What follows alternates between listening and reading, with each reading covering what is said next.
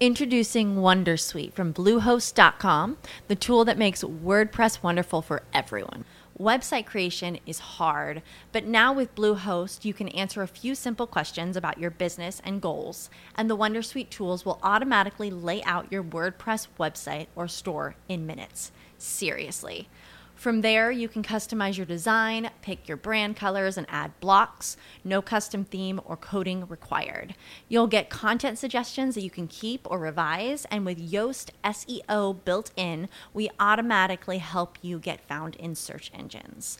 From step by step guidance to suggested plugins to an AI powered help bot. Our built in tools make WordPress wonderful for everyone. Maybe that's why Bluehost has been recommended by WordPress.org since 2005. Whether you're a beginner or a pro, you can join over 2 million Bluehost users. Go to bluehost.com slash Wondersuite. That's bluehost.com slash Wondersuite. En las finanzas personales no hay hilo negro. Todo se trata de saber gastar con Yanko Abundis. Jueves de inversiones. Hacer que tu dinero genere más dinero.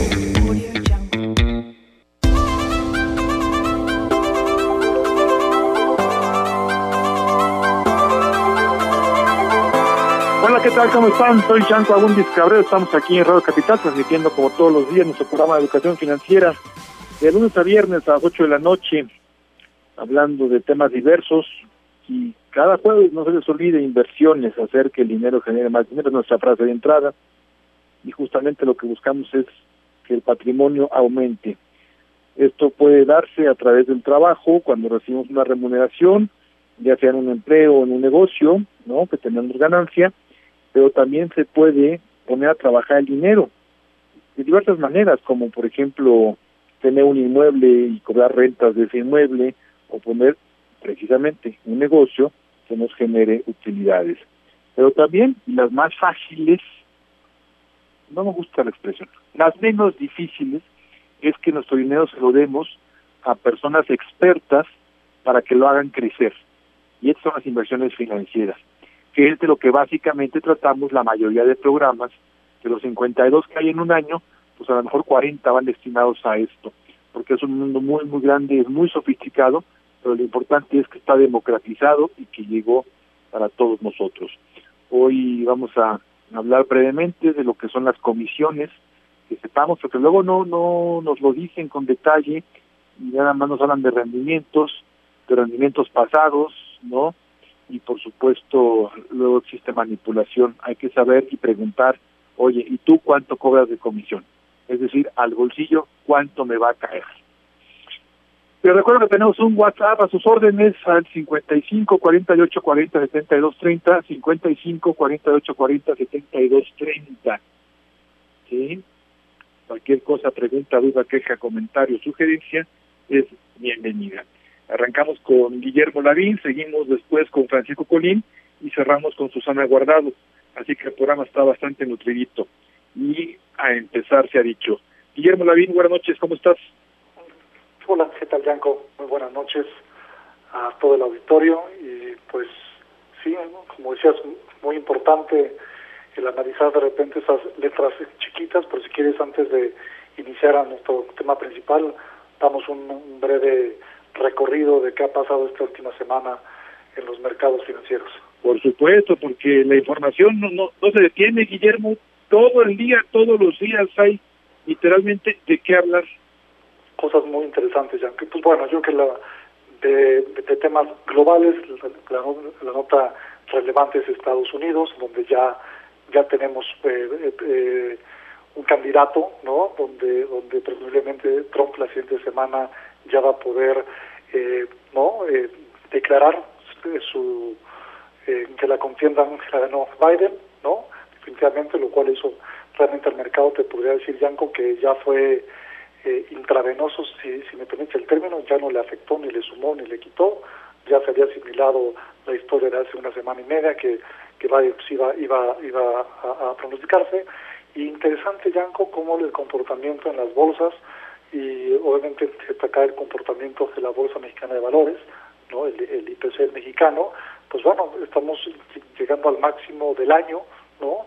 Donde ante, ante todo pronóstico de que uno pensaría que, terminaría el año muy deprimida nuestra bolsa americana, pues bueno, está siguiendo o está imitando, ¿no? El comportamiento que han tenido las bolsas alrededor del mundo, eh, obviamente Estados Unidos, donde está llegando a máximos históricos de Estados Unidos, y pues México no en esta misma tracción de nivel global en donde empiezan a haber eh, estos famosos comentarios que yo tendría alguna reserva de que es una oportunidad para poder eh, encontrar la ola de la de la recuperación no la verdad es que hoy hoy tenemos no eh, una economía norteamericana que sigue ese dinamismo la mexicana la verdad es que en, en, diferentes factores, eh, perdón, indicadores que hemos estado viendo en los últimos eh, mes o dos meses, en general te podría decir, Yanko, que el balance ha sido de positivo a neutral, esto significa que no han sido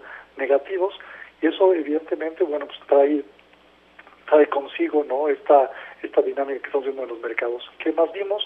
Pues bueno, evidentemente tuvimos eh, eh, en esta misma información ¿no? De, todos los indicadores que están saliendo de manufactura, de exportaciones y bueno, muchos indicadores más que salen todos los días. La verdad te puedo decir que hoy el mercado empieza a tener ese sentimiento de, de, de como de positivismo, pero estamos viendo las nuevas medidas que están empezando a restringirse a nivel global de la economía y, y bueno, por ahí hay ya tres compañías que se han perfilado ya para para pensar que ya, ya van a estar próximas a solicitar una autorización para la vacuna. Y lo que decían ayer los analistas es, sí, estamos de acuerdo que suponiendo el caso que se autorizara alguna vacuna para antes de diciembre, el, el, el plan para, la, para la, obviamente el entrega, solamente la manufactura, entrega, distribución, estamos hablando que son cerca de seis a nueve meses. Evidentemente van a llegar primeramente a los países desarrollados y después llegarán a los países emergentes, cuando somos parte de esos países emergentes, pues estamos hablando ya como que prácticamente estamos hablando de estar recibiendo vacunas hasta el final del último trimestre del siguiente año, ¿no? Entonces... Y falta mucho para eso, Guillermo, muchísimo tiempo. Es muchísimo tiempo, entonces como que todo el mundo dice, que esta recuperación de las, de las famosas formaciones que se han estado hablando mucho en esta recuperación de la, famosa V, ¿no? O, la famosa como una palomita, ¿no? Una recuperación un poco más lenta. Pues la verdad, Yanko, yo creo que hay muchas historias que contar todavía hacia adelante como para poder ya definir las campanas al vuelo. Sin embargo, tenemos enfrente, ¿no? Una, una, un, un gran, gran tema, Yanko, que es que van a continuar los estímulos tanto fiscales como de políticas monetarias. ¿Eso qué significa, Yanko? Que los gobiernos, si llegaran a tener una necesidad, aquí una gran pregunta que está surgiendo ahora es, ¿quién va a seguir teniendo la capacidad en el mundo? O sea, ¿qué tipo de países en el mundo van a tener la capacidad para seguir estimulando fiscalmente? Y esto es bajar dinero para que las familias tengan dinero para solventar sus faltas de ingresos ¿no? Porque este año pues, muchos países optaron por esos programas, pero ¿cuántos países el siguiente año van a tener la misma capacidad para hacer esa ayuda fiscal? Y por otro lado, ¿qué tanta política de, que se llama la política monetaria, ¿no? A, través del incentivo de los bancos centrales para poder inyectar lo que se, se llama como esa liquidez. Entonces, sí, pareciera ser que al frente todavía tenemos a dos grandes agentes que pueden ayudar a incentivar que la economía no se deprima, sino que, sino que se estabilice. Pero la gran pregunta que empieza a surgir ahora, Yanko, es sí, pero ¿qué países van a poder continuar estimulando, no? Y yo creo que ahí, Yanko, es, esa, esa respuesta, vamos a darnos cuenta que van a ser pocos los que van a poder estar en, esa dinámica. Y, pues bueno, evidentemente, eh, lo que quiero decir con esto, ¿no? Es que hay señales muy positivas que se han visto en varios mercados, como el accionario, sin embargo, hay muchas historias que contar, así que ya estaremos platicando hacia adelante los futuros eventos. Y bueno, lo que siempre recomendamos es que se tenga mesura. Estamos terminando este periodo del buen fin, ¿no? Y bueno, con cifras récords, ¿no? Por supuesto, me llama la atención, no sé si tú estés enterado, Guillermo, de que poquito atrás de las pantallas lo que más se ha vendido de buen fin es alcohol. No sé cómo esté tu cava, Guillermo, pero... no, pues, no había leído esa, esa nota, pero, pero sí supe que hace prácticamente hace un mes que reportó esta filial que vende eh, algunos productos alcohólicos, pues ha, ha, vendido cifras récords en este famoso eh, eh, lockdown, este famoso este cierre de actividades. Entonces, interesante ya cómo la gente está preparando su arsenal por si llega algo a pasar. Oye, dicen que las penas con pan son menos y con alcohol saben mejor, ¿no? Ese es 100%. en fin, bueno, la, la, verdad es que ahí están los reportes, como puntualmente lo hace Guillermo cada jueves. Y nuestro tema de hoy, Guillermo, ya entrando en materia, Aquí te dicen que el fondo de inversión fulanito de tal, en XXZZWWKH99, es un fondo que tiene en la pancita, pues a lo mejor valores gubernamentales y tiene empresas en la parte de deuda, y el otro fondo, en XYZW entre cuatro, pues ese tiene acciones de empresas, y en fin, están combinados los papeles financieros, que así lo explicamos y te dicen, en lo que va del año han ganado el 3.5, el 8.1, el 4, etcétera, etcétera, etcétera. Pero lo que no te dicen, Guillermo, al menos no con frecuencia, ¿sí? Es cuánto cobran las empresas que hacen estos fondos, porque no es barato, Guillermo, y cuando las tasas son muy bajas, cuando los rendimientos son muy bajos, el porcentaje de lo que cobran sobre el total de la ganancia, me explico, si ahí me cobran una comisión del 1.5% y me dan el 15 de ganancia, me están cobrando el 10% de mi ganancia. Pero Guillermo, si a mí me están dando el 3% de ganancia y me cobran de comisión el 1.5, me están cobrando el 50% de mi ganancia. Espero haber sido claro con este ejemplo. Muy, muy claro. Y, y la verdad es que, aunque pareciera ser el mismo número, cambia totalmente la ecuación, ¿no? Sí, claro totalmente. Sí, por eso eh, queríamos tocar este tema, justamente cuando lo que estamos viendo en el mundo, y, hemos esto, eh, platicado con nuestro auditorio ya en repetidas veces, lo que ha pasado con esta crisis de atípica que se ha visto en el mundo, lo que se dio a nivel global y también en México es que las tasas bajaron. Si las tasas bajaron, eso significará que los rendimientos que podríamos estar esperando hacia adelante pues van a ser mucho menor a lo que veníamos normalmente recibiendo en los últimos dos o tres años. Pues como dices, hoy hoy un CEPE que está cotizando más o menos en 4.5%, al inicio del año estaba al 8%, ¿no? Entonces, en tu ejemplo creo que es, es muy claro y es una, una nota muy eh, importante para aquellos que nos están escuchando, ahora sí vamos a tener que voltear a ver, Yango, como dices, esas, esas letritas de los costos de comisiones. Y básicamente estos costos de comisiones, ¿no? Para, para así explicarlos, eh, se pueden englobar normalmente en un, en un gran total. Sin embargo, y dependiendo, ¿no? Los fondos de inversión, los fondos de inversión normalmente, el nombre del fondo tiene lo que se le conoce como series. O sea, mismo nombre tiene como diferentes apellidos. Ese apellido se llaman series. Eso, significa que en esas series, normalmente lo que hacen todas las, las operadoras de fondos es que ponen un, un rango yanco de inversión mínima para accesar a esa serie de ese fondo. Eso significa que, por ejemplo, eh, la serie del fondo de X lugar, el número uno, ¿no? Acepta recursos, no sé, de 10 mil pesos hasta 100 mil pesos. La serie 2 acepta de 100 mil pesos a 500 mil pesos, la serie 3 de 500 mil a un millón, ¿no? Etc, Esto significa que dentro de un mismo fondo vamos a poder observar diferentes costos de comisiones. Por eso va a ser muy importante que cuando alguien nos platique, obviamente preguntemos de acuerdo a la serie en la cual nosotros vamos a estar invirtiendo porque vamos a ver diferentes comisiones de un mismo fondo. Creo que eso es muy importante que quede, que quede en la mesa, ¿no? Y la segunda parte, además de esas series, que hablamos que hay, un costo total de comisiones, hay, hay, algunas empresas que hacen un desglose de esas comisiones y otras que no hacen ese desglose. Obviamente por, por, por ley y regulación tiene que hacer el desglose. Y hay algunos que tienen diferentes tipos de rubros. El más común que se conoce se llama las comisiones por gestión, ¿no? Y te podría decir que en esta parte estamos un poco, eh, no puedo decir atrasados o rezagados, pero hay unas comisiones, por ejemplo, que se tienen en algunos otros países y a uno que otro fondo lo tiene en México que me parece muy interesante, que llaman comisiones por éxito o, o, success fees, le llaman. ¿Qué significa esto?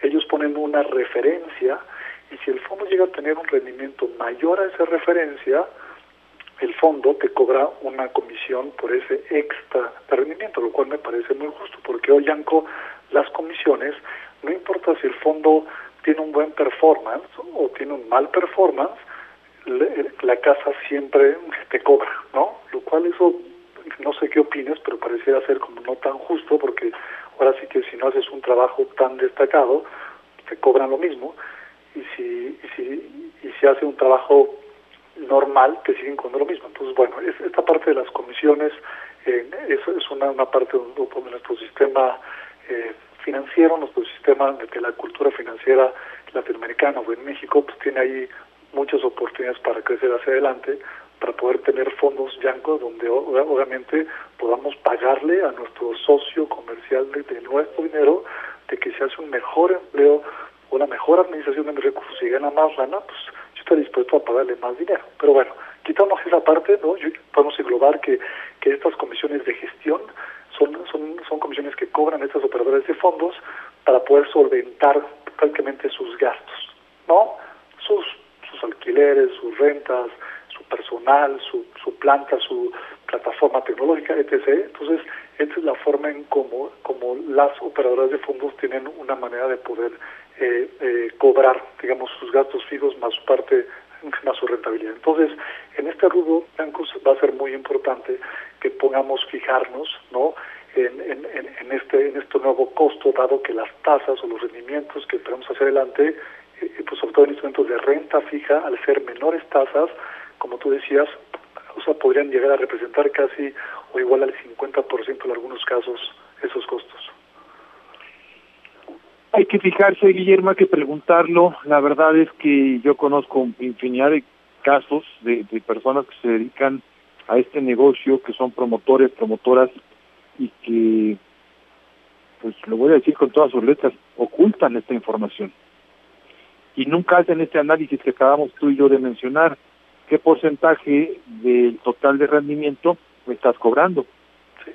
¿Sí? Una simple pregunta, pero muy, muy importante. Sí, sí, sí. Entonces seguiremos platicando de esto, Guillermo. Y si te parece, la próxima semana, ¿por qué no damos unos ejemplos? No vamos a dar nombres. Porque este programa no, no se dedica a golpear a nadie. No vamos a decir si es de la operadora fulana o perengana o sutana. Y nada, vamos a decir, miren, un ejemplo, tenemos un fondo que en la panza tiene... Introducing Wondersuite from Bluehost.com, the tool that makes WordPress wonderful for everyone. Website creation is hard, but now with Bluehost, you can answer a few simple questions about your business and goals, and the Wondersuite tools will automatically lay out your WordPress website or store in minutes. Seriously. From there, you can customize your design, pick your brand colors, and add blocks. No custom theme or coding required. You'll get content suggestions that you can keep or revise, and with Yoast SEO built in, we automatically help you get found in search engines. From step by step guidance to suggested plugins to an AI powered help bot, our built in tools make WordPress wonderful for everyone. Maybe that's why Bluehost has been recommended by WordPress.org since 2005. Whether you're a beginner or a pro, you can join over 2 million Bluehost users. Go to bluehost.com slash wondersuite. That's bluehost.com slash wondersuite. As humans, we're naturally driven by the search for better. But when it comes to hiring, the best way to search for a candidate isn't to search at all. Don't search, match with Indeed. When I was looking to hire someone, it was so slow and overwhelming. I wish I had used Indeed. If you need to hire, you need Indeed. Indeed is your matching and hiring platform with over 350 million global monthly visitors, according to Indeed data, and a matching engine that helps you find quality candidates fast. Ditch the busy work. Use Indeed for scheduling, screening, and messaging so you can connect with candidates faster. And Indeed doesn't just help you hire faster. 93% of employers agree Indeed delivers the highest quality matches compared to other job sites, according to a recent Indeed survey. And listeners of this show will get a $75 sponsored job credit to get your jobs more visibility at Indeed.com slash podcast. That's Indeed.com slash podcast. Terms and conditions apply. Sido tal, tal, tal producto y el rendimiento que lleva hasta octubre del 2020 es tal y su comisión es tal. ¿Te parece que lo preparemos, Guillermo? Sí, y si me pides más un, una, un rápido, con un minuto nada más, justamente esta, esta propuesta de ley que se está planteando, que en diciembre se empieza a discutir de las AFORES, es justamente reducir el costo de las comisiones de las AFORES, que es este mismo costo que estamos hablando de comisiones de los fondos de inversión, donde México presenta, al parecer, uno, de los costos de comisiones más altos de la región de Latinoamérica, un promedio de 0.94%, donde la región está más o menos como en punto .50, punto .60. Entonces, se vuelven temas muy relevantes a discutir en nuestro país para bajar comisiones y sobre este tema que estamos hablando, Yanko, estar totalmente eh, muy atentos a lo que estamos adquiriendo de productos dado estas nuevas condiciones de las tasas de interés. Siempre que nos reduzcan los cobros, estaremos agradecidos. Guillermo Lavín, muchas gracias y nos escuchamos la próxima semana. Un abrazo. Un fuerte abrazo, Yanko. Gracias. Gracias, Guillermo Lavín. Y vamos a hacer una pequeña pausa regresando con Francisco Colín y sus finanzas corporativas. Así que no se vayan. Yo soy Yanko Abón y estamos aquí en Radio Capital. Estás escuchando Saber Gastar con Yanko Abundis. Las finanzas personales todo se trata de saber gastar con Yanko Abundis.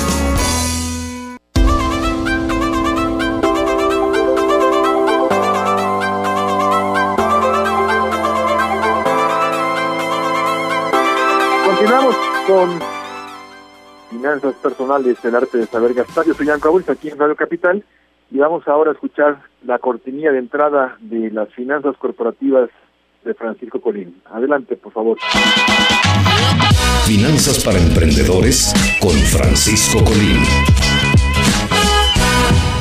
Y ya lo tenemos en la línea, mi querido Paco Colín. ¿Cómo estás? Buenas noches. ¿Qué tal, Yanko? Me da mucho gusto saludarte. Igualmente, Paco, te mando un abrazo, esperando en Dios que estés bien con la familia y dispuestos a seguir aprendiendo de todo lo que nos pones en la mesa, Paco. Gracias, gracias, Yanko. Pues sí, aquí esperando con ansia alguna vacuna anticovid que llegue a México, ¿verdad? Oímos noticias y demás, pero bueno, habrá que ser pacientes todavía unos pocos meses más. Así es, sí, todavía, todavía le puede un rato. Sí, hombre, ya vamos. Pero bueno, vamos a nuestro tema y, y qué gusto eh, saludar a los amigos emprendedores, sea un negocio pequeño, sea un negocio grande. Afortunadamente los conceptos financieros son exactamente los mismos para cualquier tamaño de negocio, no es una gran ventaja. Así que hemos venido platicando sobre eh, tener mucho cuidado al arrancar un negocio, porque hemos dicho que la mayoría de los negocios no sobreviven después de dos años, de sus primeros dos años de existencia, y hemos hecho énfasis en que esto no es para desanimar a los emprendedores, sino al contrario. Está probado que si los emprendedores ponen cuidado en dos o tres cosas muy importantes, el éxito, si no está garantizado, bueno, pero es de muy alta probabilidad el éxito. Y uno de los temas que más debe cuidar un emprendedor para que su negocio salga adelante es tener suficiente capacidad financiera para soportar el arranque del negocio. ¿Qué significa esto?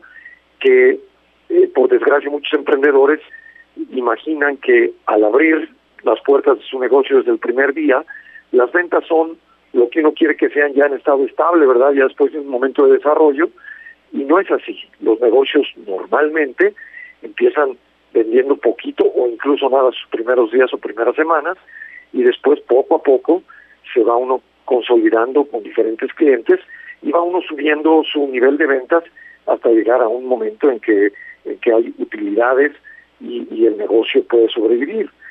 Entonces, lo que es muy importante es tener claro qué tanto necesito yo eh, evolucionar mi negocio para que pueda sostenerse por sí mismo.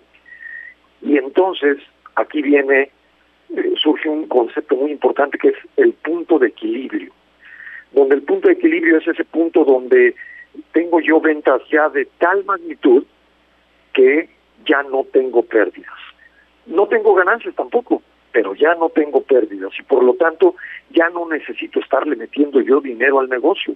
Y precisamente muchos emprendedores eh, se rinden, eh, un negocio que pudo haber sido muy bueno se rinden porque ya no tienen dinero en la bolsa y ya se endeudaron tal vez para meterlo y seguir sobreviviendo, Blanco. Ese es el problema, ¿no? Totalmente de acuerdo, Paco. Y fíjate que es un término bastante usado por la gente, pero con poca conciencia y con poca reflexión, Paco. Correcto. El punto de equilibrio, el punto de equilibrio, el punto de equilibrio. Bueno, sí, espérame, pero en realidad sí sabes qué significa, porque no nada más es, un tema de, de, una plática coloquial entre amigos, sino es un término financiero que hace la diferencia entre que viva o muera una empresa. Exactamente.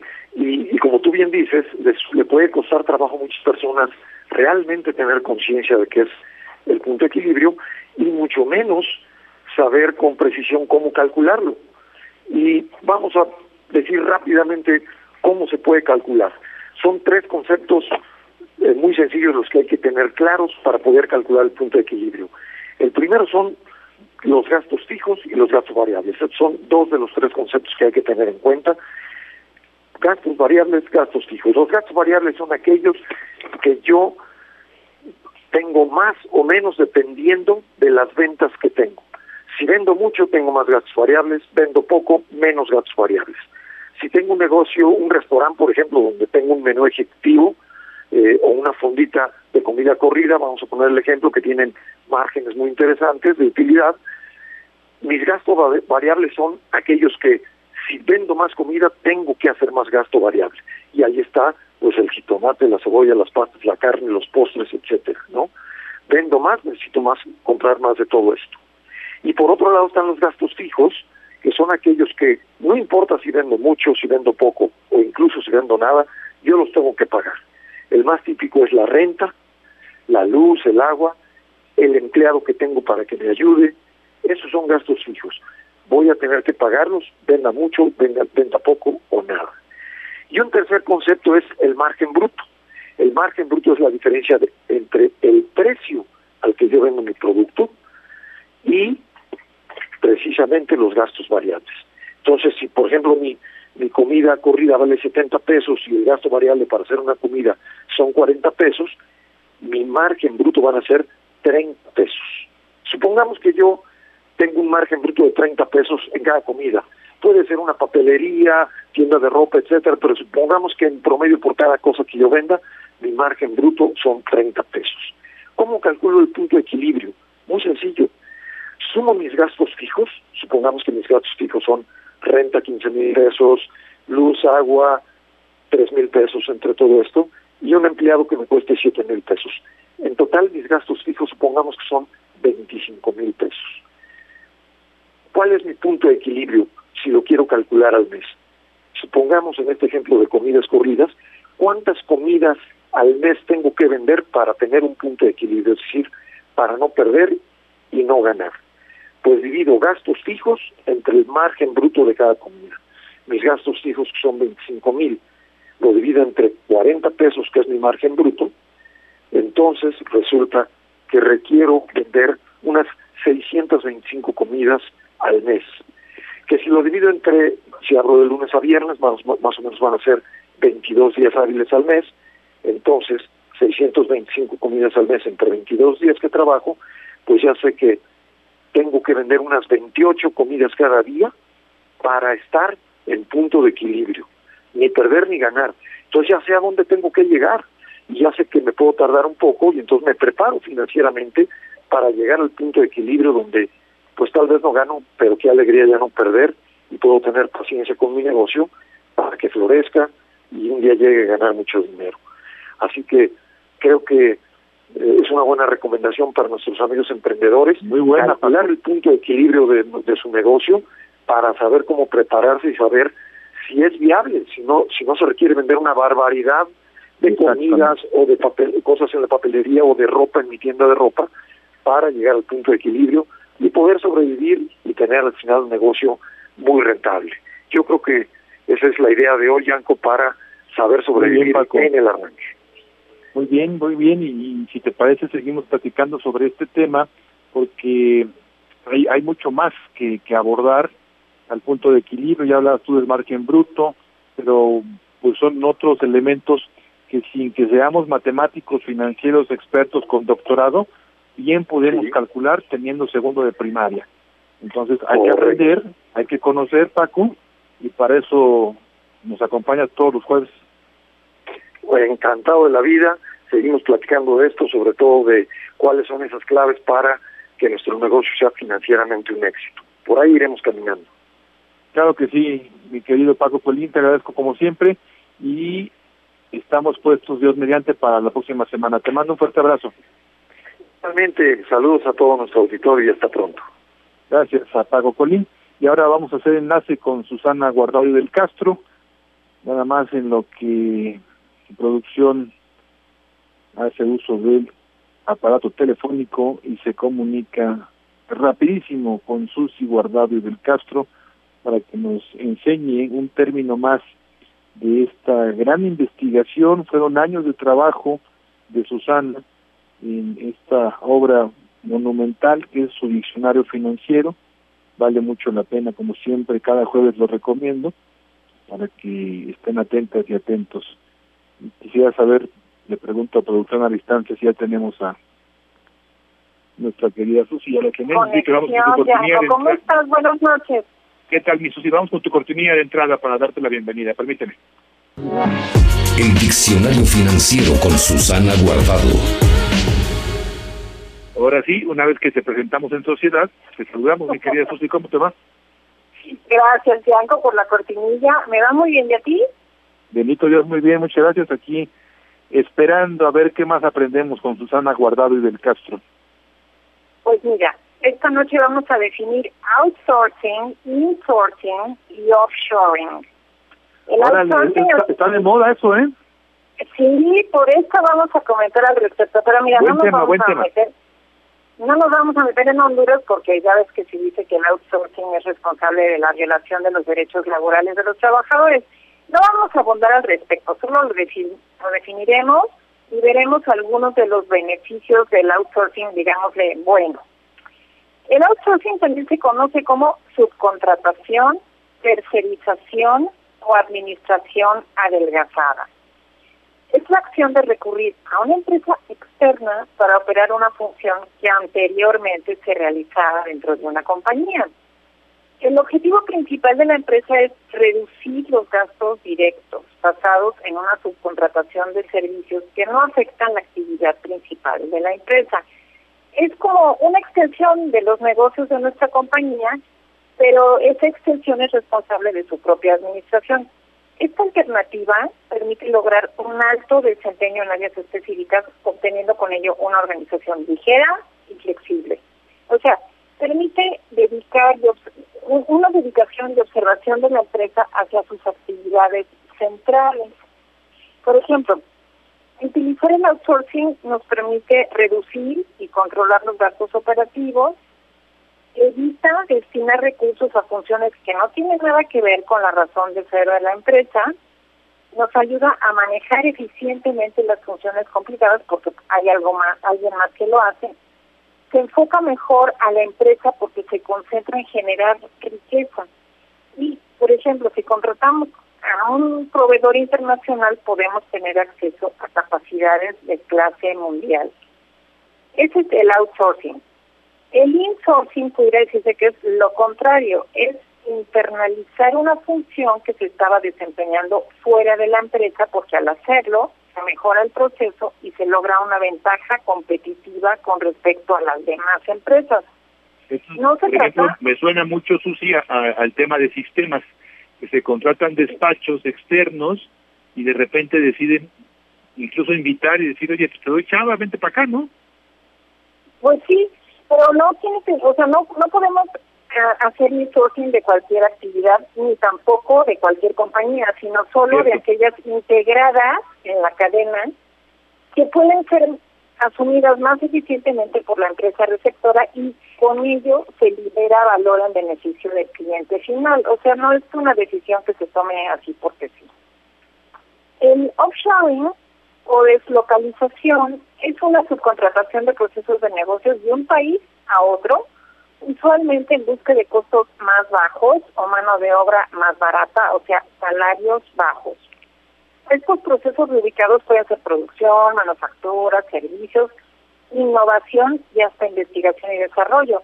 Los países asiáticos han surgido como la gran revelación en cuanto a offshoring. China y la, la India, por ejemplo, la India con, hay muchísimos call centers que, que dan servicio en el mundo entero y, y, y te contesta alguien de la India.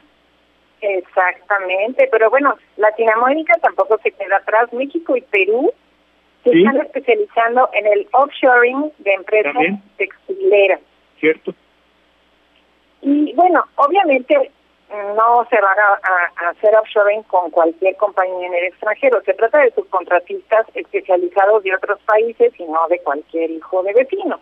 Entonces, para concluir, Yanko, todas estas prácticas requieren de estudios previos para analizar su pertinencia. Hay que definir qué actividades podrían ser consideradas para tercerizar y entender muy bien la industria y el negocio, la dinámica del entorno, la competencia y, la propia naturaleza de la ventaja de la empresa. Hay que distinguir entre actividades que son clave, pero que podrían ser consideradas para ser tercerizadas, y las que son críticas para la competitividad de la empresa y que no deberían dejarse en manos de terceros. Y bueno, pues para esta tarea de decidir hay que dedicar tiempo y cuidado. Muy bien, pues como siempre aprendiendo de Susana Guardado y del Castro y su famoso diccionario financiero Misusi, te mando un fuerte abrazo y a ver qué nos preparas para la próxima semana, Dios mediante, ¿te parece? Claro que sí, Franco, encantada, mucho gusto. Que descanse Susana Guardado y del Castro, muchas gracias. Y gracias a ustedes por haber sintonizado Radio Capital, yo soy Yanko Abundis. Recuerden que no es más rico el que gana más, sino el que sabe gastar. Buenas noches. Esto fue Saber Gastar con Yanko Abundis. Nos escuchamos de lunes a viernes, 8 de la noche, en Radio Capital, 830 AM. As humans, we're naturally driven by the search for better. But when it comes to hiring, the best way to search for a candidate isn't to search at all. Don't search, match with Indeed. When I was looking to hire someone, it was so slow and overwhelming.